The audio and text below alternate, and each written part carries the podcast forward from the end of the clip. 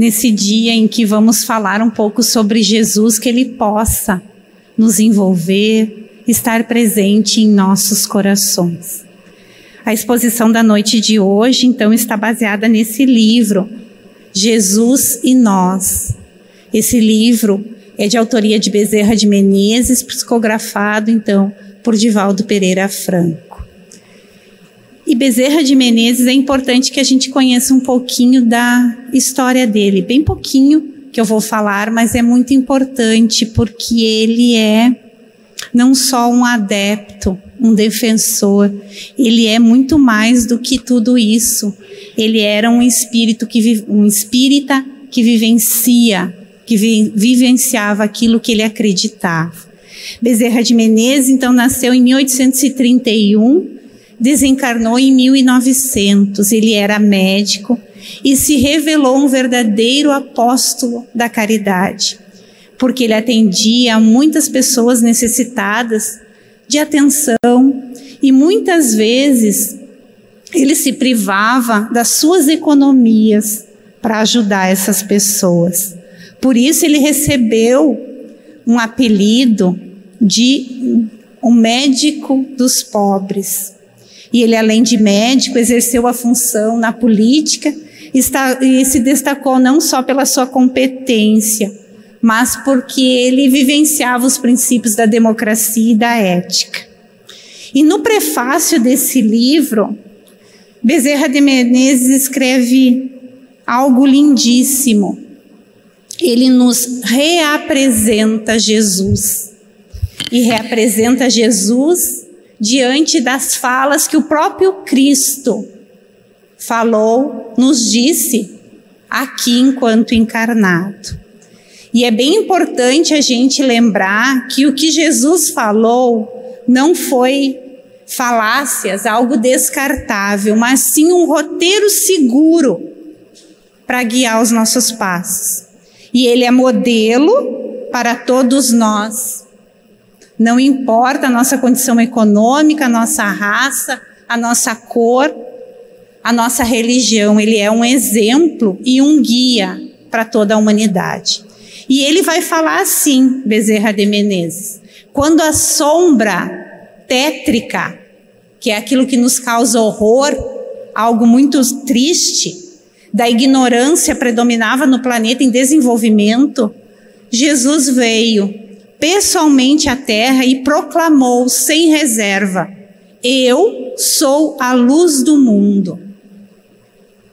Jesus tem nessa fala algo que ele nos diz, fala a nós, a cada um de nós, nos dizendo também que nós temos, nós somos luz.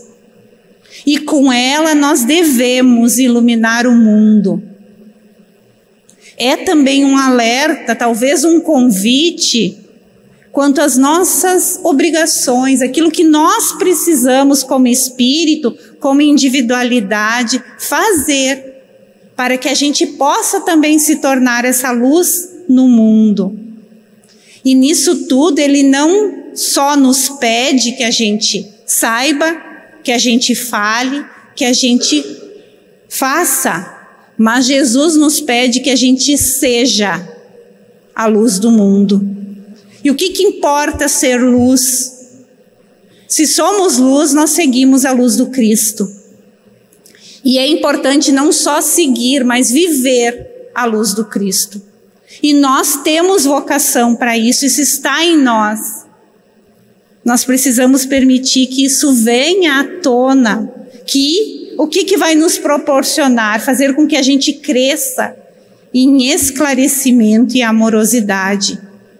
Jesus nos estimulava a andar no mundo como filhos da luz. Ele, inclusive, nos alertou que a gente devesse, deveria caminhar enquanto estivesse, tivéssemos luz. E a luz, ela nos, ela ilumina com as suas cores, aonde tenha trevas, aonde tenha escuridão. Então, que a gente possa desenvolver isso, mostrar a nossa luz, mesmo que somente ela sirva para iluminar outras pessoas. a gente já terá feito algo grandioso. Quando a gente usa a nossa inteligência em favor do bom, do belo, daquilo que é justo, quando ela é bem aplicada, ela é uma alavanca, uma alavanca moral, e que a gente precisa também aprender a desenvolver. Porque deixar acender a nossa luz, acender essa centelha divina que trazemos em nós, é trabalhar a inteligência ao nosso favor, ao nosso crescimento, a nossa melhora, a nossa escadinha, rumo à perfeição, nós teremos superados e alcançado degraus mais altos. Diz ainda a mensagem: toda a existência de beleza e claridade criou amor. Na cultura, como a presença do Pai misericordioso na mente e no coração da humanidade. Cristo apresentou Jesus, uh, desculpa, Jesus apresentou o Pai Deus como esse Pai misericordioso, até então apresentado como um Pai da guerra. Um Pai que só queria o poder. E Jesus trouxe uma nova versão para o coração daquela humanidade sofrida, exaltando a glória da vida e todas as vibrações do astro em formação.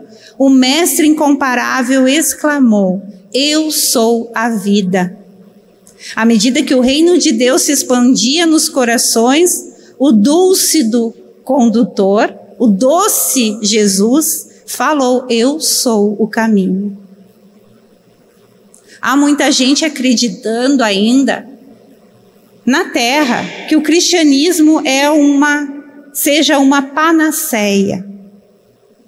Algo para remediar as nossas dificuldades, algo para remediar os males, algo para salvar as almas, mas algo que só vai ser vivenciado quando a dor chegar.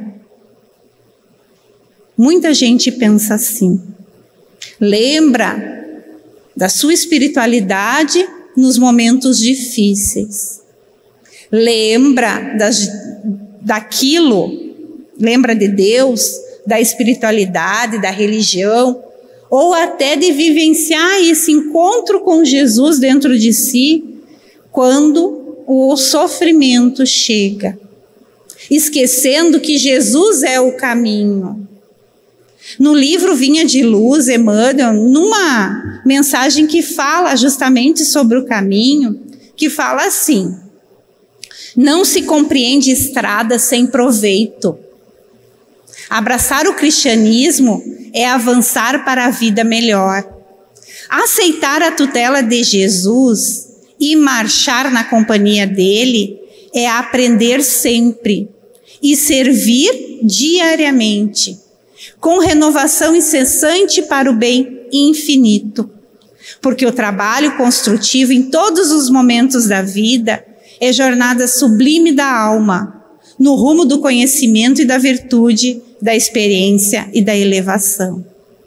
E aí ele nos diz, Emmanuel, cristãos que não aproveitam o caminho do Senhor para alcançarem a legítima propriedade espiritual são criaturas voluntariamente condenadas à estagnação.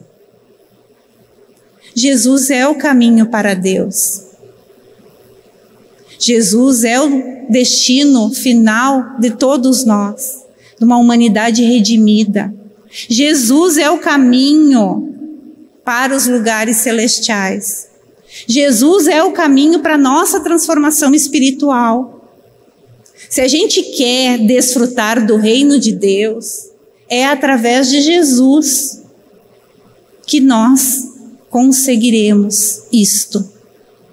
Amélia Rodrigues, no livro Pelos Caminhos de Jesus, nos ensina e nos faz refletir a respeito da responsabilidade e da consequência do nosso livre-arbítrio. Diz ela: para todas as direções existem caminhos. Para onde a gente quiser ir, existem caminhos. Há curtos caminhos também há os largos e longos. A vida em si é um caminho que cada criatura percorre na experiência existencial com êxito ou fracasso, conforme a opção feita. Todos seguimos por caminhos variados, muitas vezes ignorando o ponto a que nos levam. Muitos não sabem para onde ir. Muitos não sabem nem por que estão, estão aqui. E porque não sabem para onde ir, qualquer caminho serve. Lembram lá do, do filme da Alice no País das Maravilhas? Se a gente não sabe para onde a gente vai, qualquer caminho serve. Mas quando a gente tem na nossa vida e como norte Jesus, a gente tem um objetivo. A gente sabe qual o caminho a seguir. A gente sabe a direção certa de como agir, de como nos, nos portar, como é a nossa vivência em família, como é a nossa vivência no trabalho. Jesus é a nossa direção. E o seu evangelho, como muito bem foi falado na prece, é aquilo que nos delimita como devemos fazer, como devemos agir, como devemos pensar, como devemos ver o mundo, as pessoas, aqueles que convivem conosco. É sim um guia seguro que norteia a nossa vida. Então, é através de Jesus, de Jesus, dos seus ensinamentos, que a gente vai conseguir o aprimoramento. Num outro livro chamado Nas Pegadas do Mestre, de Vinícius, ele nos diz assim, ó, que Jesus, por que, que Jesus é o caminho? E aí ele responde como se o Cristo falasse: Sou o caminho porque já fiz o percurso, percurso que ainda não fizeste. Por isso vos digo: ninguém realiza os eternos destinos senão acompanhando-me seguindo as minhas pegadas. Sou a verdade porque não falo de mim mesmo, só falo o que ouvi e aprendi do Pai, agindo conforme Ele nos mostra. Sou a vida porque sou ressurgido. Já dominei a matéria, sou imortal, tenho vida em mim mesmo. Então já, Jesus já percorreu todo esse caminho que ainda nós temos para percorrer. Ele sabe a direção certa. E ele nos convida a seguir. E ele é o roteiro único para a verdade. A sua mensagem é que faz os alicerces de todas as edificações. Jesus, na mensagem de Bezerra, diz que ele é a porta. A porta no sentido de tudo aquilo que a gente precisa saber que a gente precisa conhecer. A estrada da redenção humana passa por Jesus. Passa pelos ensinamentos de Jesus. Jesus não nos ilude, ele diz aquilo que é certo, e também não nos propicia a irresponsabilidade. Jesus nos mostra como deve ser e aquilo que não podemos fazer. E nem também passa a mão na nossa cabeça diante daquilo que a gente faz errado, até porque ele segue as leis de Deus. Como governador do planeta, Jesus tem plena autoridade para nos direcionar. E é uma autoridade que se manifesta de forma branda e pacífica, sem violência de qualquer espécie porque fundamenta a sua vivência, o seu exemplo, na lei de amor. A autoridade e a sabedoria de Jesus são legítimas, porque são oriundas de Deus. E o seu evangelho, como a gente falou, é o maior código de moralidade existente. Colocando a prática da lei de Deus como algo a ser realizado e possível de ser realizado. Lei que Jesus veio cumpri-la, desenvolvê-la, dar-lhe o verdadeiro sentido.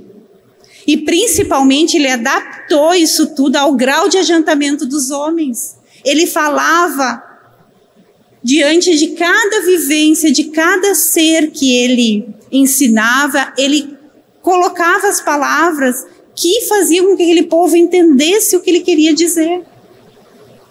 Por isso é que se nos depara o princípio dos deveres para com Deus, para com o próximo, base da sua doutrina, que é o Evangelho. Em cada parte do Evangelho, a gente identifica Jesus como esse educador de almas. Porque Jesus educa, ele trabalha no nosso espírito. É o nosso ser, a nossa individualidade que é trabalhada pelos ensinamentos do Cristo. E aí a gente entende porque ele disse essa frase: Vós me chamais mestre e senhor, e dizeis bem, porque eu sou. Então Jesus é esse educador que nos convida a essa mudança. Não foi um simples, lá no Evangelho, no capítulo 1, diz que o papel de Jesus não foi o de um simples legislador moralista. Jesus foi muito mais, porque ele veio dar cumprimento, cumprimento às profecias que lhe anunciaram o advento. E a autoridade lhe vinha da natureza excepcional do seu espírito e da sua missão. Vejam, então Jesus é algo assim que a gente precisa, porque muitos de nós, muitos de nós não conhecemos Jesus. A gente conhece algumas passagens, lembra de Jesus às vezes nos momentos difíceis, mas a sua essência de educador, esse convite que ele nos faz todos os dias, dessa mudança interna, desse modo modificar esse ser, nós ver aquilo que não trazemos de bom, buscar a mudança, a transformação, a gente não conhece. Então ele faz esse convite e vai dizer mais ainda que ele e o Pai só são um. Né? Eu e o Pai somos um. E aí muitos poderão até pensar, ele e Deus são um? Né? Depois ele disse, eu sou a verdade. Quando ele disse eu e o Pai somos um, Jesus não estava anulando a identidade de Deus. Né? Ele, ele, ele, tinha bem claro e ele entende, né? E ele nunca falou o contrário. Cada um, né? Cada ser a sua individualidade.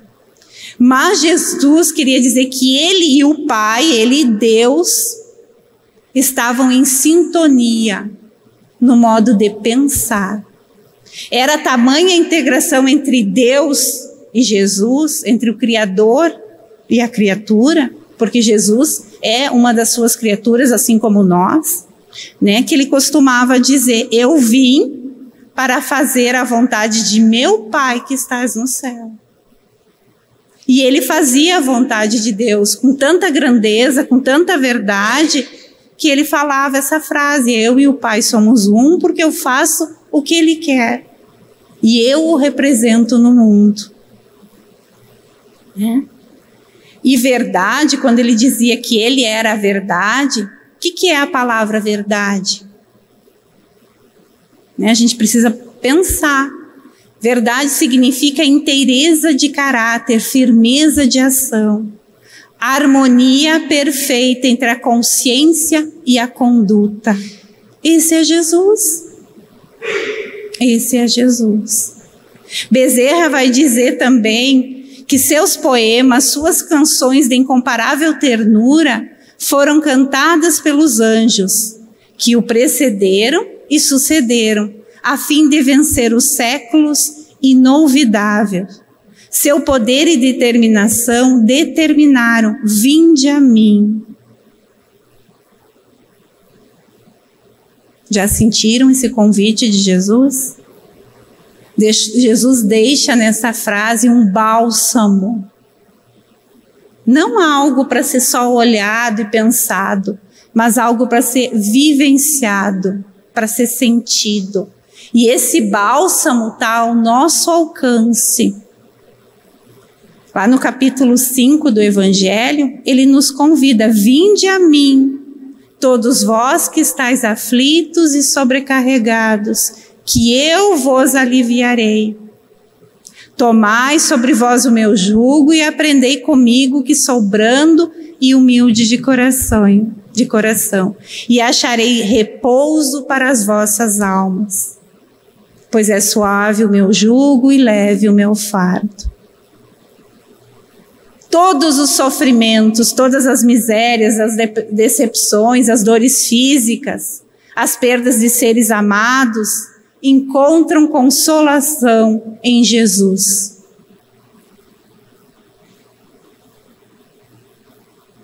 Tudo o que a gente sentir de uma forma que cause em nós dor, sofrimento, tem consolação, porque com Jesus a gente enfrenta as mesmas situações, mas colocando esse entendimento, pensando, tendo fé, a gente vai ver que isso é momentâneo, é deste momento, é desta vida, e que quando bem entendido por nós, isso tudo vai passar e a gente vai ter a vivência da alegria, da paz, que é algo momentâneo. Hoje, né, diz Bezerra, quando o caos estabelece nos corações e a vida se estiola antes das trágicas previsões, ele volve a confirmar: eu sou a vida, vida exuberante. Jesus jamais se afastou de nós. Ele não disse que viria aqui resolver as nossas dores, as nossas dificuldades, mas ele prometeu que estaria conosco. Sempre. Sempre. Ele estaria ao nosso alcance, a nossa fé, a nossa prece sentida, trazendo, abrindo essa porta e permitindo que o Cristo venha até nós. A gente vai passar por esses momentos difíceis, mas nós vamos vivenciá-los com mais resignação, com mais entendimento. E sabendo de tudo isso que o Cristo é para nós. Esse guia, modelo, esse amigo que nos carrega no colo. Né? Tem aquele poema, né, que muitos conhecem, Pegadas na Areia, que mostra, né, Jesus ia caminhando, junto com uma, uma pessoa ia caminhando, confiando que Jesus estava do lado dele, e aí ele, em certo momento, ele olha para trás e ele enxerga só uma pegada, né? Duas, dois pezinhos, assim. Em alguns momentos tinha o pé de Jesus e o pé marcando a areia dele, em alguns momentos tinha só a pegada dele. E ele viu que nesses momentos eram os momentos mais difíceis da vida dele. E aí ele questiona o Cristo, né? Isso é uma fábula. Questiona o Cristo. Por que que Jesus então teria lhe abandonado. Ele vai e ele diz: Eu nunca te abandonei. No momento em que tu visse apenas uma pegada na areia foi quando eu te carreguei. E é isso mesmo. Os momentos mais difíceis e quando a gente pede esse amparo, Jesus está ao nosso lado, nos carregando no colo. Então a gente sabe tudo isso, a gente conhece tudo isso, a gente tem esse entendimento. E aí é de, é a gente se questionar. E Bezerra nos questiona. É de perguntar-se então a nós que o conhecemos e nos comprometemos com ele, que somos? Quem é? Que, que nós somos? E aí, Jesus, né? Bezerra usa outra frase de Jesus e diz: Vós sois o sal da terra, que o mundo necessita com seu sabor. Jesus fala que nós somos o sal da terra. O que, que é o sal? O que, que o sal faz? Dá sabor. Então, nós estamos sendo convidados nesse momento a vivenciar a mensagem cristã em sua plenitude. Colocar esses ensinamentos do Cristo e dar sabor à vida, temperando a nossa vida com os valores das virtudes morais. Temperando e ajudando a temperar a vida daqueles que caminham conosco com esse tempero dos valores morais. É isso que Jesus nos convida. Sabendo da responsabilidade que temos com Ele, como devemos agir? Aqui também é questionado isso.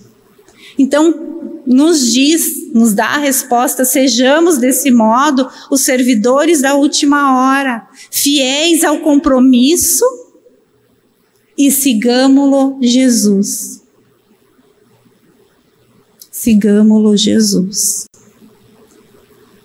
E aí também, Emmanuel vai nos dizer que a gente deve se transformar nas cartas vivas do Mestre as cartas lá que o apóstolo Paulo, em uma das suas cartas, adverte, né, a todos nós. Que a gente seja essa carta viva do Mestre. O que que faz essa carta viva? Vivencie os ensinamentos do Cristo, seja o exemplo. Modifique a sua estrutura. Permita-se vivenciar o amor. Permita-se, no momento de turbulência, ser a paz. Permita-se, no caos, às vezes, que nos envolve, ser, ser essa lucidez, essa calmaria Permita-se com aquele parente difícil ser a paciência. Permita-se nesse trânsito agitado que todos nós convivemos, ser, ser o exemplo, a paciência, a calma, a tranquilidade. São pequenas atitudes no nosso dia a dia que modifica toda a estrutura Ninguém nunca, raramente se arrepende de ser essa tranquilidade, de não responder à agressividade, de não agir impulsivamente. Ninguém se de não agir, né? A gente deve procurar ter uma postura diferente. E consequentemente a gente vai contaminar aquele que convive conosco. O amor, diz Emmanuel, ilumina a justiça, mas a justiça é a base da lei misericordiosa.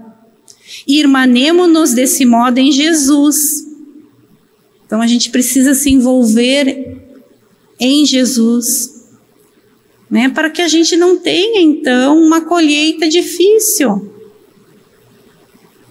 Ninguém quer uma colheita difícil. Todos nós queremos o bom, o bem. Todos nós queremos a paz. Então é um convite que o Cristo nos faz apresentado, que reapresentado por Bezerra. Mas Jesus faz esse convite todos os dias a cada um de nós. Quem aceita esse convite? A gente aceita o convite do Cristo, então a gente deve segui-lo. Segui-lo. Todos os dias.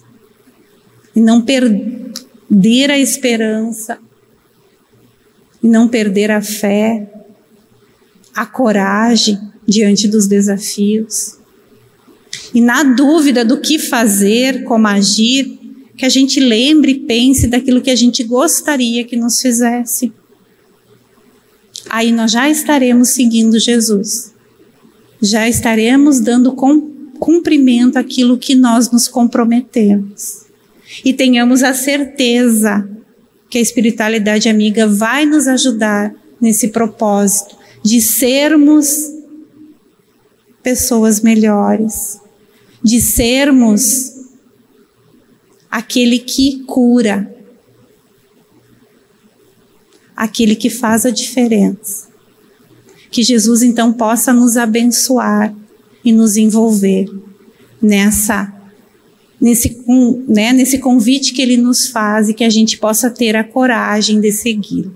Muito obrigada pela atenção de todos.